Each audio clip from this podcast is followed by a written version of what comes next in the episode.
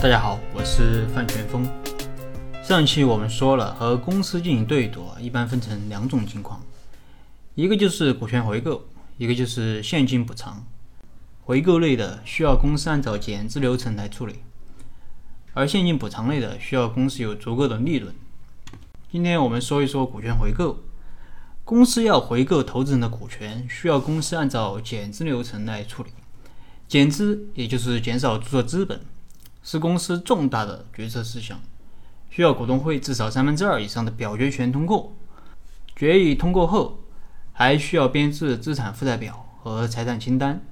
并通知债权人。这两步走完了，你才可以减资。虽然看起来只有简简单单的两步，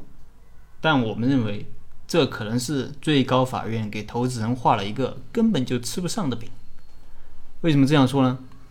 因为根据我国的公司法规定，减资决议需要经过股东会三分之二以上通过，而投资人的持股比例一般不可能超过三分之二，就算是全部投资人加起来也很难超过，更别说单一投资人了。所以不是说投资人想减资他就能减，如果想减，你就需要原股东同意，但如果原股东不同意怎么办？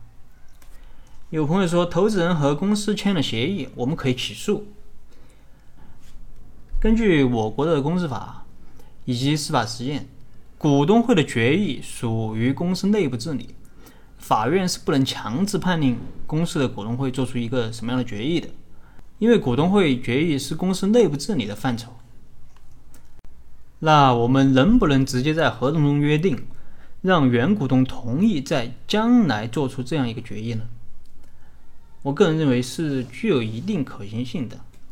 但这样操作又存在另外一个问题，比如说投资人投资的时候可能是二零一五年，那现在是二零二零年，如果要要求原股东做减资决议，但是你会发现，哎，现在的股权结构可能已经发生变化了，比如说，呃，因为这之间隔了五年的时间。公司这个时候可能因已经经过了几轮的融资，你投资人可能也就也有好几个，那么原股东的持股比例可能就会减少，那么有可能就会不足三分之二，甚至百分之五十都没有。同时，原股东本身可能也会发生变化，比如说以前的原股东他可能已经换人了，那么你和以前的股东签的这个协议肯定是不能约束现在的股东的。所以时过境迁，你二零一五年当时的原股东可能和投资人加起来有三分之二的投票权，但过了五年之后，你们可能加起来的投票权就不足三分之二了，你就做不出来这样一个决议。这是关于减资决议的问题，我个人觉得真的还是有很大难度的啊，但是也不是完全没有可能。那么这里我们假设啊，已经做出了有效的减资决议。下一步就是编制资产负债表，并通知债权人。那么这个时候，公司的债权人接到通知后，是可以要求公司清偿债务或者提供相应的担保。所以这个可能会对公司的减资造成一定的影响，特别是那些负债率比较高的公司。如果债权人，比如说银行来收贷，那你可能会发现，别说减资了，就银行就可能已经把你干到破产了。那么我们能不能不通知债权人？能不能偷偷的做减资呢？实践中确实有人这样做，而且还不少。那么这样做其实存在很大的风险。根据最高法院的公报案例，如果公司在没有通知债权人的情况下减资，那么一旦债权人找上门来，股东就需要承担一个补充的赔偿责任，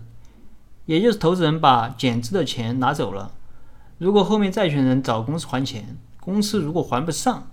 那么债权人可以直接找投资人来还钱。从某种角度来说，它算是突破了公司的有限责任。所以你会发现，减资程序真的想履行起来是困难重重。所以为什么我一开始说，啊，这就是一个吃不到的饼？那么减资程序这么难，有没有其他的变通做法呢？其实是实践中啊有一些变通做法，比如说在章程中规定回购的触发条件，同时约定届时公司需要回购投资人的股权。那么这个思路啊，其实是来自于最高法院第九十六号指导性案例。在这个案例中，法院的意见是，有限责任公司的章程中明确约定公司回购股权条件啊，可以不限于公司法第七十四条的规定啊，也就是我昨天讲的那几种情形，只要不违反公司强制性规定，都可以认为是有效的。但是呢，这个在对赌中是否有效，还是有待实践中进一步的检验。其实大家可以看出，让公司回购投资人的股权这种约定啊，虽然说在法律上有效，但有效并不代表能够实际履行，这里大家一定要注意。